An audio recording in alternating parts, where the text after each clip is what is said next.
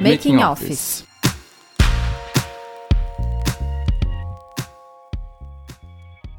Olá, sou Dani Libânio, diretora de Tendências de Aprendizagem da Ferolab. Hoje é dia 24 de junho de 2020. Seguimos administrando, cada país em seu ciclo e com sua estratégia, a epidemia provocada pelo Covid-19. No Brasil, o número de mortes segue crescendo. São 51 mil óbitos pelo site do Ministério da Saúde hoje, fora as mortes não notificadas. Para a entrevista de hoje, perguntamos a alguns dos nossos clientes sobre que assunto gostariam de ouvir. Quase como unanimidade veio o tema novo normal. Conversando com a nossa convidada de hoje, que eu ainda vou guardar suspense sobre quem é, ela me questionou: ainda o novo normal? E ponderamos que existem algumas temáticas que têm sido bastante trazidas nas redes sociais relativas ao novo normal, tais como o trabalho remoto, a dificuldade de conciliar a vida familiar com home office, o excesso de trabalho por um lado e o engajamento dos colaboradores por outro, os altos índices de depressão, a liderança excessivamente controladora, as questões das famílias com casos de óbitos e os colaboradores dentro dos seus trabalhos, enfim. Claro que são questões extremamente importantes mas não temos visto questões além desses temas. E a complexidade do tema novo normal é muito maior. E aí nos vem a questão: como podemos falar em um padrão de normal e um consequente padrão de novo normal? Normal para quem? Assim como não existe um único presente, não existe um único futuro. Não sabemos quando uma vacina será descoberta, nem se será. Não sabemos quando voltaremos a viver como vivíamos ou se voltaremos. Que posicionamento podemos ter, então, perante tamanha incerteza? Eu tenho uma grande amiga que fala que, que agora é o verdadeiro VUCA, que antes a gente vivia no playground do VUCA. Como educadora, pesquisadora do ensino e da aprendizagem que sou, tenho refletido, além de todas as questões relativas às dificuldades do ensino remoto em nosso país, na importância da ampliação da consciência crítica, da flexibilidade cognitiva, e me veio à mente o Peter Seng em seu livro A Quinta Disciplina, Arte e Prática da Organização que Aprende, onde define metanoia, como uma profunda mudança de mentalidade ligada à aprendizagem, especialmente ao que chama de aprendizagem generativa, considerando que para ele aprendizagem também envolve uma mudança ou um movimento fundamental da mente, e não apenas a aquisição de informações. Tem muitos pedagogos e inclusive antropólogos que falam sobre aprendizagem dessa maneira, inclusive estudiosos da cognição como Vygotsky e Davidov. Enfim, nesse momento me veio Peter à mente.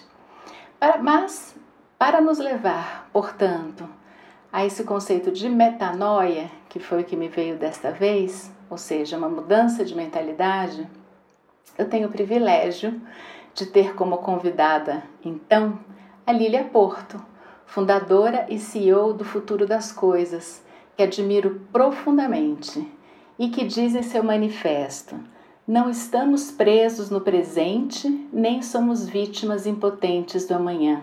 Estamos aqui para povoar o futuro, apoderar-nos dele. Lília, muito obrigada por ter aceitado o nosso convite.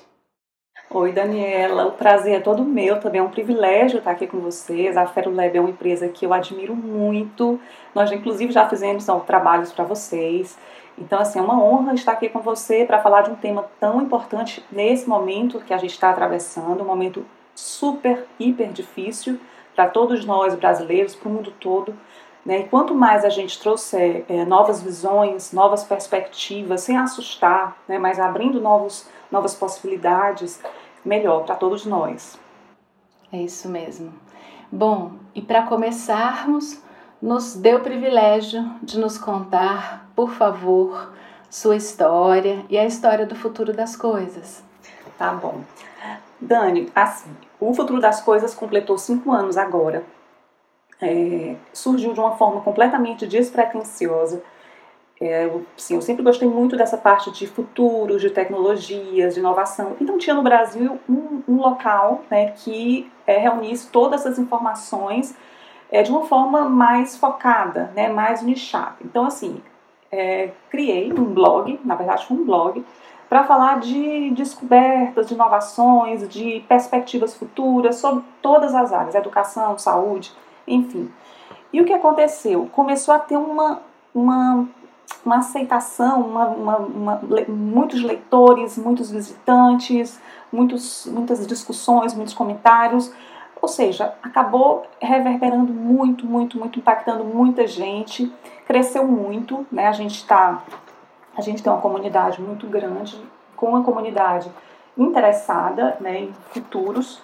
Eu digo assim sempre que apesar de a gente estar tá com um olhar no futuro, a gente não olha do a gente não olha do presente para o futuro, a gente olha do futuro para o presente, sempre buscando resolver problemas, desafios, é, o que é que tá, o que é, o status quo, o que é está sendo feito, o que poderia melhorar, o que é que poderia é, ser feito de forma diferente. Então é quase como se a gente imaginasse é, possíveis futuros, é, futuros que desejáveis, e a gente trouxesse, antecipasse isso para o presente. Tanto é que a gente diz o seguinte, que a gente quer o futuro visível para todos, porque a gente quer que todos consigam impactar o presente, né? Assim, impactar esse... Por isso que assim, somos mais presentistas do que futuristas, né, no caso. A gente sai, e assim, por, por eu ser economista, eu tenho esse olhar muito sensível em relação à questão da, da pobreza, da fome, da desigualdade. Eu moro num estado, que é o Ceará, que é um estado pobre, né, que passa por dificuldade, seca, enfim. Então, por ser economista, por morar num estado pobre, então assim, eu tenho assim, esse olhar mais sensível né, à questão da equidade, à questão da, da justiça social, né, da saúde, né? A questão da saúde hoje para a gente é um, é um, assunto super importante, super sensível, principalmente em relação agora que, né, que a gente está atravessando esse momento da pandemia. Mas o que a gente busca é isso, é impactar o presente. Perfeito, perfeito. Bom, e nós comentamos essa questão, né, de que em geral a gente tem ouvido muito as mesmas coisas sobre essa temática novo normal. É, é como se o, o, o normal fosse uma bolha e o novo normal fosse outra bolha, né? E, e, aí você se surpreendeu por as pessoas quererem ouvir sobre o novo normal e, e aí nós pensamos, bom, então o que a gente pode trazer sobre novo normal nessa perspectiva que a gente está vivendo da pandemia e que no Brasil obviamente, ao que tudo indica, vai se estender por muito tempo. Como é que você entende então não só o conceito, mas as perspectivas desse novo normal aqui no Brasil? Dani, é, eu não gosto muito de usar o novo normal no singular. Né? A gente que trabalha com futuros e trabalha com cenários, a gente está acostumado a imaginar é, plurais né, imaginar futuros, futuros plurais, futuros possíveis, futuros plausíveis, futuros desejáveis, futuros não desejáveis. Isso tem tudo a ver com tempos pós-normais, né, cisnes negros, enfim. É, mas assim, a questão é que a gente estava vivendo, é, assim, muita gente, gente, eu vejo que muita gente tem usado essa palavra novo normal de uma forma muito excessiva. Né? Mas assim, a gente, antes de falar em, no, em novo normal, a gente tem que resgatar um conceito anterior que é o comum. Né? O comum é como se fosse o comum, aquilo que é, é aceito né, pelas pessoas, é um padrão. Né? É o que eu vejo de mim em você e o que você vê de mim é, em você. Né? Então a gente, a partir daí, a partir desse comum, a gente estabelece é, padrões, a gente estabelece opiniões, comportamentos. Então, assim, a gente tem. É, é, a, o que, que a gente busca, na verdade? Né? O que, que todos nós humanos a gente busca? A gente busca uma sobrevivência e uma proteção. Então, quando a gente passa por esse momento né, de, de pandemia, em que a gente vê que a nossa sobrevivência, né, a nossa proteção estão ameaçadas, a gente começa a, a pensar que a gente está indo para um novo normal, a gente está saindo da, norma, da normalidade. Né? Então, esse novo normal, na verdade, ele é, ele é como se fosse uma proposta para um novo padrão, novo padrão de vida que possa garantir a nossa, a nossa sobrevivência. É, por exemplo, tá? o trabalho remoto. O que, que aconteceu? As pessoas estão acostumadas a trabalhar nas empresas. Né? Elas, elas cumprem lá o seu horário, pegam, se arrumam todo dia, vão, pegam o seu carro, pegam o seu ônibus e vão até seu, o seu trabalho. De repente, elas são obrigadas a trabalhar em casa. Então, é uma nova, é um novo padrão de trabalho. Né? Então, muitas, muitos, quando aconteceu né, essa questão do lockdown, da quarentena, as pessoas maioria se sentiu, né, quem trabalhava, quem conseguiu preservar, teve a felicidade de preservar os seus empregos, se viu naquele momento diante de ter que trabalhar em casa sem nenhuma estrutura, é, tendo filhos que saíram do colégio, tendo que viver, sobreviver a tudo aquilo. As, as, as pessoas que ajudavam, né, os, as mães, né, os idosos que tinham ali como apoio, né, pessoas funcionárias que trabalhavam na casa que tiveram que ser dispensadas, né, para, enfim, assumir novos trabalhos domésticos, lidar com a vida profissional, tudo isso tira você de um, do seu padrão. Né? Aí começa a ser desconfortável isso, mas ao mesmo tempo é aquilo que a gente tem, né? É aquilo que você vai, se você não for para aquela alternativa de trabalhar em casa, de reservar um espaço para você trabalhar em casa, você vai, é, você não tem outra alternativa para você manter o seu trabalho, para você cumprir suas tarefas. Então você acaba assumindo esse normal de uma forma indolor, né, a gente entra, enfim, em um novo padrão, né, um novo padrão de normalidade, que vai garantir a nossa sobrevivência. E aí a gente acaba constatando também algumas vantagens desse novo normal. Qual é as, quais são as vantagens?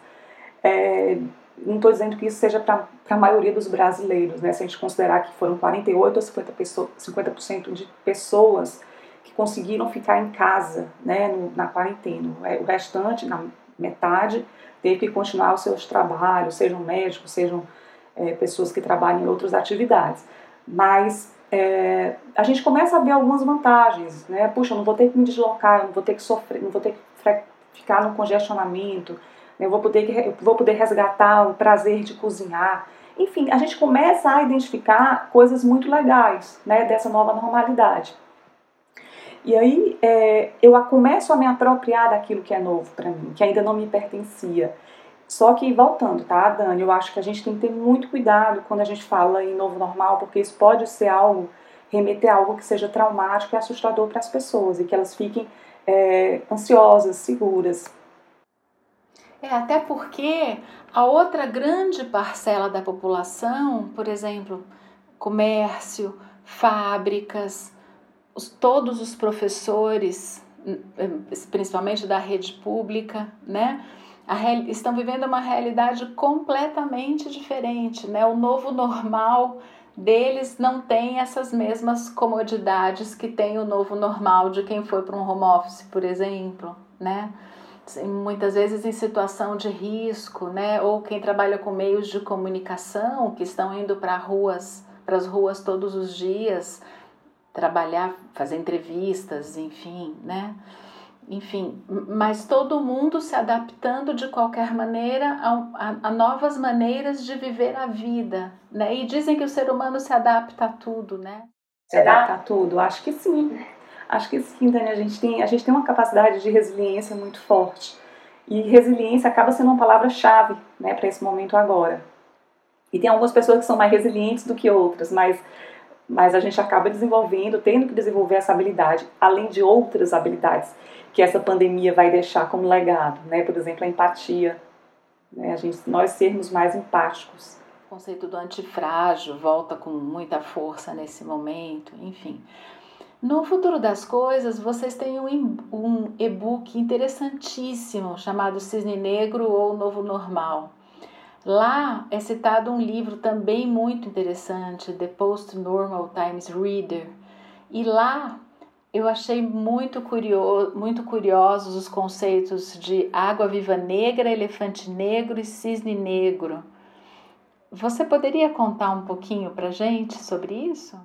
Posso sim. A gente fez no, no e-book, a gente até usou cisne negro. Na verdade, essa pandemia não é um cisne negro, ela está mais para um elefante negro. Tá? A gente vai já explicar que é, essa pandemia estava prevista. Bill Gates, há cinco anos atrás, disse que, um, na época, um TED que ele fez, que o maior risco né, para a humanidade não era uma, uma catástrofe é, é, global, mas sim uma, algo que parece, fosse uma bomba, digamos, né, mas é, seria um vírus.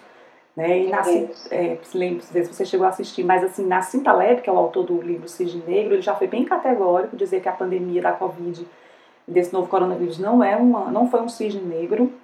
É, inclusive, tem um artigo dele é, no começo do ano, em janeiro, onde ele fala que por, por essa conectividade que nós temos, a propagação de uma possível pandemia seria algo não linear. E essa linearidade, Dani, ela, ela, ela, ela pode desencadear eventos muito parecidos com pandemia. Né? E por isso é que é muito preocupante. Na época, janeiro, né, já aconteceu em março, então dois meses antes. Então, é, a gente sabia que havia um alarme soando, né, mesmo a humanidade passando pela gripe espanhola, enfim, nós não nos preparamos para isso. E aí, esse e-book que a gente criou, a gente resgatou, né, na verdade foi Cinchas que fez um material bem interessante, a gente pode até deixar o link aqui, pra, né, acho que você vai passar. É, legal. Né? E ele fala justamente desses tempos pós-normais, e aí falou coisas que eu, assim, a questão da água, da água viva, eu nem conhecia esse conceito de água viva negra, né? depois eu fui ler, depois fui entender o que é. Mas é, água viva negra, é, cisne negro e elefante negro. A água negra é, representa aqueles futuros que a gente nunca imaginou. Né? São eventos que podem ser pequenos, mas que eles podem ter um grande impacto no futuro. Eles não, assim, as, nem futuristas, nem especialistas tinham imaginado é, o desdobramento disso. Aí a Essentials dá até um exemplo é, da mudança climática, né, que ela tem um efeito dramático né, na questão do, do, dos sistemas de água no mundo todo. Né? Você aumenta a temperatura você, do, dos oceanos, você aumenta a acidez, então você tem aí seres, né, medusas, enfim, que se proliferam e podem impactar em outras coisas que a gente nem imaginava né, que, que pode acontecer. O elefante negro, por outro lado, é um, é um evento que ele é ele foi previsto, e aí se enquadra bem a questão da, da Covid, ele foi amplamente previsto, né, mas ele foi, é, de certa forma, ignorado. Então, assim, a sociedade, né, as pessoas ridicularizaram, ignoraram, ou desprezaram, enfim. É, e aí, quando acontece, aí vem para né, impactar todo mundo. E os cisnes negros, eles são eventos que são extremamente difíceis né, de você prever. Né? É, o Taleb fala que é um, eles são considerados outliers, ou seja, pontos fora da curva. Né? E assim, será que é, cisnes, cisnes negros eles são considerados sempre, sempre impacto negativo? Não, eles podem também ter um impacto positivo. Né? Por exemplo, a, a, o atentado né, terrorista de 11 de setembro de 2001 pode ser considerado um cisne negro. A ascensão do Google pode também ser considerado um, um exemplo né, de cisne negro. Mas eles são é, muito difíceis, né, praticamente impossíveis de serem é, previstos. Entendi, que interessante, que interessante. Então, é, para a gente é, pensar em não só sobrevivência, pensando no mundo corporativo, que é o mundo que eu atendo e que de certa forma você atende também, é, a gente pode é, pensar a, a, não, só, não apenas a sobrevivência das empresas, mas também as que serão perenes depois deste momento de crise ou a partir dessa crise. Seria muito interessante esse estudo, né? De quais de, de, de previsão de futuro mesmo, né? na perspectiva da água viva, do elefante e do cisne negro, né? O que está por vir a partir de agora? Uma coisa a gente já sabe: a aceleração digital se consolidou com a pandemia, sabemos. Sabemos que é, muitos projetos que estavam parados ou engavetados ou burocratizados nas empresas começaram a andar com as pessoas em home office. É muito interessante observar esse aspecto. Não só isso aconteceu não só na Ferolab, mas em muitas outras empresas. Já li inúmeros artigos referentes a isso. Então houve é, é, aumento de produtividade. Então o que disso já poderia ser previsto, o que não poderia ser a partir de agora e que outras coisas a gente pode começar a estudar nessa perspectiva futurista dentro desses três conceitos. É muito interessante. Muito interessante. O exercício da gente é justamente esse, de imaginar futuros, né? de, de, de imaginar cenários. Quando você imagina cenários, você se planeja muito melhor. Né? De, assim, diversos horizontes temporais. Né? Ah, o que, é que vai ser daqui a três meses, o que vai ser daqui a seis meses. Né? Considerando também essas improbabilidades que podem acontecer. Perfeito. E aí, neste material ainda, Lília, tem, tinha um outro dentro que apresentava um conceito dos 4 S e dos 3 Cs dentro do, do, do, de um conceito que é o PNT, o Post Normal Times, dentro do qual tinha uma frase que me chamou muito a atenção e que tem tudo a ver com isso que a gente está falando agora, que era a seguinte frase. Eu vou ler aqui. O aprendizado voltado para o futuro e o desenvolvimento de um senso de alfabetização futura são essenciais para lidar com a ignorância vencível. né? E eu achei muito interessante isso, né? É, a gente ensinar sobre o futuro e, e, mais ainda este termo, né, que é o senso de alfabetização futura, para a gente lidar com essa ignorância vencível. Como é que você, você vê essa questão dessa frase e desse termo, alfabetização futura, no processo de educação mesmo? Dani, eu acho que é interessante demais essa trazer a alfabetização de futuro para as pessoas, assim como a alfabetização financeira, assim como letramento digital, letramento ecológico, letramento racial, né? Você entender hoje, hoje, hoje essa pauta está super né, discutida né, é, e vai ser um dos grandes legados do, da pandemia, né, a questão anti, antirracismo. É, e tudo isso tem a ver com o futuro. Você não pode imaginar um futuro onde você isola determinados segmentos da sociedade. Você não pode pensar no futuro pensado por, somente por pessoas brancas ou somente por pessoas amarelas, né, ou pessoas negras. Você tem que você tem que abraçar essa diversidade.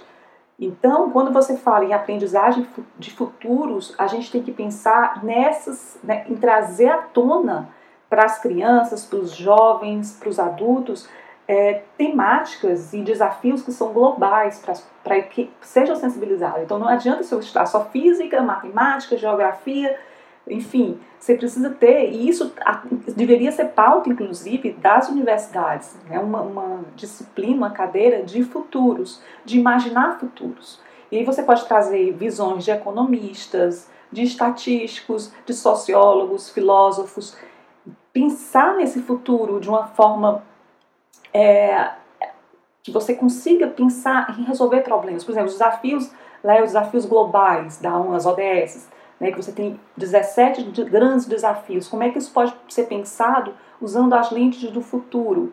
Né, de imaginar futuros possíveis, de trabalhar a questão da cooperação para a resolução desses problemas, né, da criatividade, ou seja, é um campo imenso, imenso, Daniela, que a gente pode a, a, a, abrir para pensar para esse letramento de futuros, essa aprendizagem de futuros, mas trazendo também esse olhar também para os problemas complexos que o mundo atravessa, mudanças climáticas, desigualdade social, crise de liderança que a gente está sofrendo com essa pandemia, seja aqui no Brasil, seja nos Estados Unidos. A gente vê que líderes mais empáticos, né, políticos mais empáticos, como a primeira-ministra da Nova Zelândia, foi, foi o primeiro país que conseguiu é, zerar os casos da pandemia. Então, isso precisa ser trazido para os currículos né, das escolas, das universidades e das aprendizagens, das escolas mesmo profissionais, né? Assim, estou falando de, só de universidade, nem de ensino fundamental, nem ensino médio, mas também para a vida das pessoas.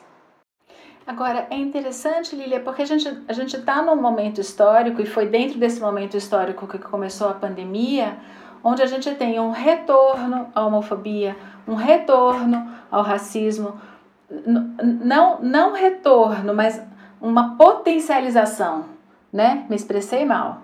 É, eu, eu, algum tempo atrás, comentava com os meus amigos: Poxa, já, já estávamos num momento que era para a gente já estar tá indo para os passos 2, 3 e 4 desses problemas e não voltar com tanta força como voltou agora, né?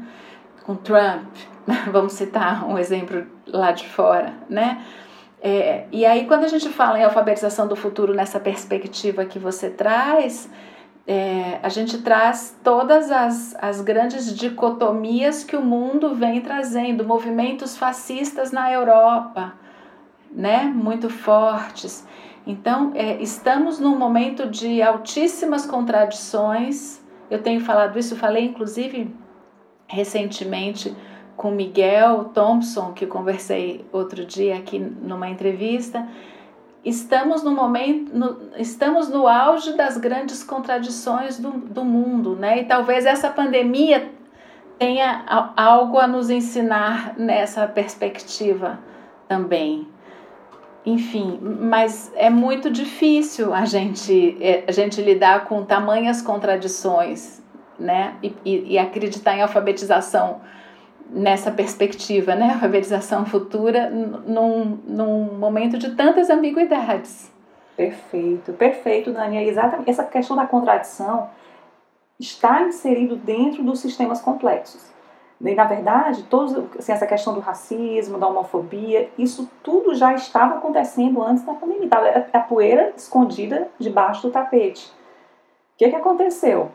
É, a morte, por exemplo, de George Floyd, né, lá nos Estados Unidos, aconteceu no momento em que estava todo mundo, né, digamos assim, a metade dos americanos, norte-americanos, em quarentena, assistindo TV, é, vendo Twitter, enfim, viram, presenciaram aquela morte terrível. Então isso já, o racismo já era uma coisa já muito antiga ali dentro, né, daquele país. Então despertou nas pessoas e a, você junta e, assim os protestos que aconteceram no mundo todo de forma simultânea né, depois dessa morte do, do, George Floyd. Então, assim, você vê que como isso, é, como as pessoas, assim, como esse momento da pandemia foi, de certa forma, jogou luz, né, jogou holofote para esses problemas que já deveriam ter se tornado passado e ainda estão no presente, e também joga luz é, em cima das nossas vulnerabilidades também. Exato. E o, e o PNT do Post Normal Times, inclusive, ele fala de como, ah, às vezes, a, a sociedade, olhando o, o pós-normal no auge da sua complexidade, é, ele apresenta essa questão do caos, né? Como muitas vezes a sociedade precisa chegar no limiar do caos absoluto para poder se reorganizar, né? que, que é um conceito que alguns sociólogos, aí, inclusive positivistas no passado, já trouxeram sob outras óticas e outras perspectivas, né? Exatamente. É, enfim, é, a, recentemente eu, eu assisti a um TED da Alana Scheikin, especialista e consultora em saúde pública da Boston University, que, como tantos outros pesquisadores, ela afirma que, como resultado dessa maneira que nós seres humanos interagimos com o nosso planeta, este não é o último surto epidêmico que vamos presenciar e que isso não é uma probabilidade, é um fato. Estamos, então, como eu disse antes, no auge do mundo VUCA, no auge do período das incertezas, né? no auge da, da, da, da, cegueira em relação ao futuro. Então, quando a gente fala em, em pós-normal, dentro também desse conceito mais complexo de pós-normal que, que o PNT traz, ele traz essa, essa necessidade do ser humano de ir encontrando os quentinhos, né?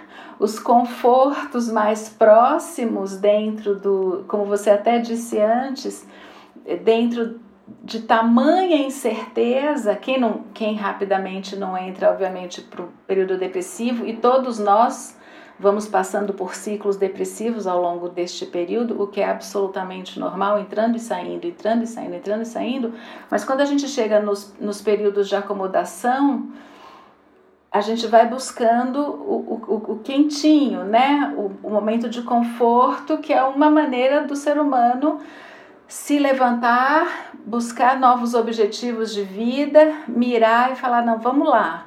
Deve ter uma luz, deve ter o fim da trilha, deve ter algum lugar para onde eu tenho que ir, né?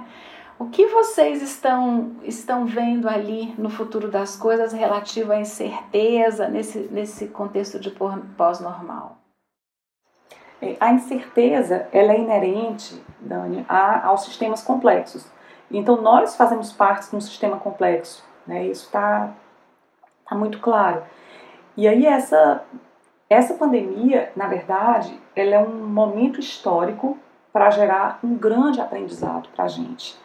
E a gente vai ter que agora, nesse momento, que a gente chama tempos pós-normais, são tempos em que a gente vai ter que lidar com incerteza o tempo todo.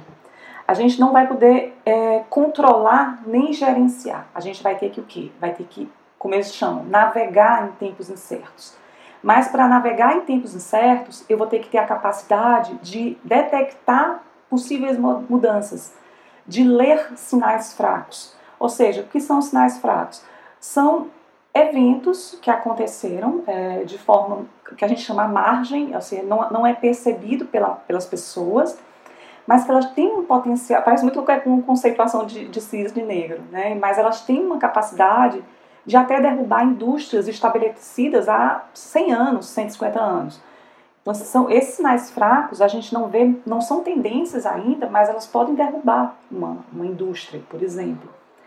Então a gente vai ter que lidar com incertezas o tempo todo. E aí, para lidar com incertezas, a gente precisa pensar em cenários. Né? Quais são considerar essas incertezas sob diferentes horizontes temporais, né? identificar as incertezas mais importantes que eu tenho para o meu setor, para o meu negócio, para a minha indústria, né? usar essas, essas incertezas para é, visualizar possíveis futuros, futuros plausíveis, futuros é, prováveis, futuros possíveis, futuros desejáveis. Buscar também perspectivas diversas. Né? Essa questão de perspectiva é, e aí está muito é interessantíssimo esse, esse, esse, que você traz, Dani, a questão lá do, do, do, material da Essentials, porque eles falam disso, fala da teoria do caos, fala de perspectiva, fala de contradição. Tudo isso faz parte, né? não é o lado ruim, não é, não é o lado bom, faz parte de um sistema complexo.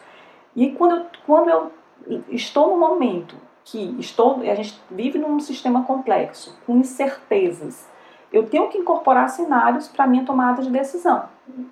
E aí, o que é, que é interessante? A gente não tem uma, uma visão única, mas tem uma pluralidade de olhares né, que estão rastreando essas tendências, que estão lendo esses sinais, né, para que a gente consiga, de uma forma mais consistente, eh, tomar decisões mais acertadas. E aí a gente tem várias ferramentas que a gente pode é, utilizar né, para imaginar esses futuros possíveis por exemplo, o triângulo de futuros, que você usa uma inteligência é, temporal para você, usando né, lentes do passado, do presente, do futuro. Passado, quando a gente diz o que? É, questão de raízes, de cultura. Quando você vê, por exemplo, a questão do, do racismo, você tem que pensar no passado também. Você não pode fazer uma leitura do presente para o futuro. Tem que pensar lá atrás. Passado são raízes e cultura, presente são desafios e oportunidades, futuro são tendências e futuros desejáveis. É, com todas essas ferramentas, Cone do Futuro, que mimetizam um olho humano, ajuda, essas ferramentas nos ajudam a desenvolver um futuro que seja mais confiável nesse ambiente de incerteza, né, com visões mais positivas do amanhã. Porque é isso que a gente busca, visões positivas e não é, eventos aí distópicos. Perfeito, muito legal, adorei, adorei. Bom, e para gente encerrar com chave de ouro, Quais as tendências do mundo pós-pandemia que você tem estudado, visualizado? Dani, a gente tem diversas tendências, tá? Uma, algumas muito boas, outras que a gente ainda não estão definidas. Por exemplo, a gente caminha para um mundo pós-carbono. Né? A gente, nesses últimos dois meses, é, empresas de petróleo estão quebrando, empresas centenárias estão quebrando, o preço do petróleo está tá corroendo, se corroendo.